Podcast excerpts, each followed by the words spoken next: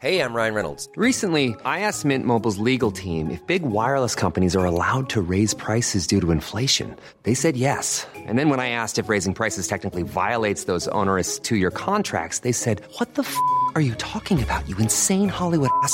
So to recap, we're cutting the price of Mint Unlimited from $30 a month to just $15 a month. Give it a try at mintmobile.com slash switch. $45 upfront for three months plus taxes and fees. Promo rate for new customers for limited time. Unlimited more than 40 gigabytes per month. Slows. Full terms at mintmobile.com.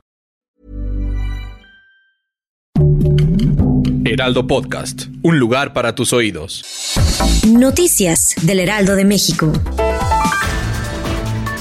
La tarde de este martes 7 de marzo se registró una movilización policíaca en la Ciudad de México, específicamente en la alcaldía Venustiano Carranza. Los primeros reportes apuntan a que dos turistas extranjeros fueron asaltados mientras viajaban en un taxi de aplicación sobre Avenida del Taller en la colonia Lorenzo Butorini.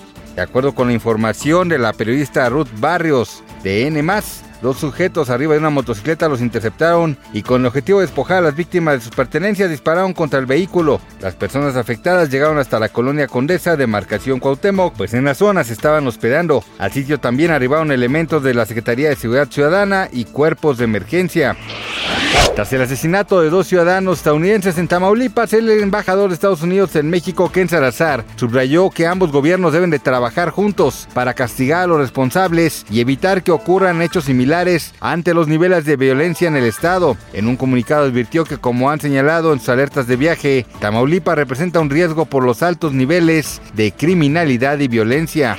Esta tarde empezaron a circular fotografías de los estadounidenses rescatados luego de ser secuestrados el viernes pasado en Matamoros, Tamaulipas. La fuente de las fotografías prefirió reservar su identidad. Esta mañana el gobernador de Tamaulipas informó que dos de los secuestrados fueron encontrados vivos y otros dos muertos. Las fotos muestran una mujer recibiendo atención médica y un hombre tirado en un piso con un rastro de sangre. Se sabe que fue herido en una pierna.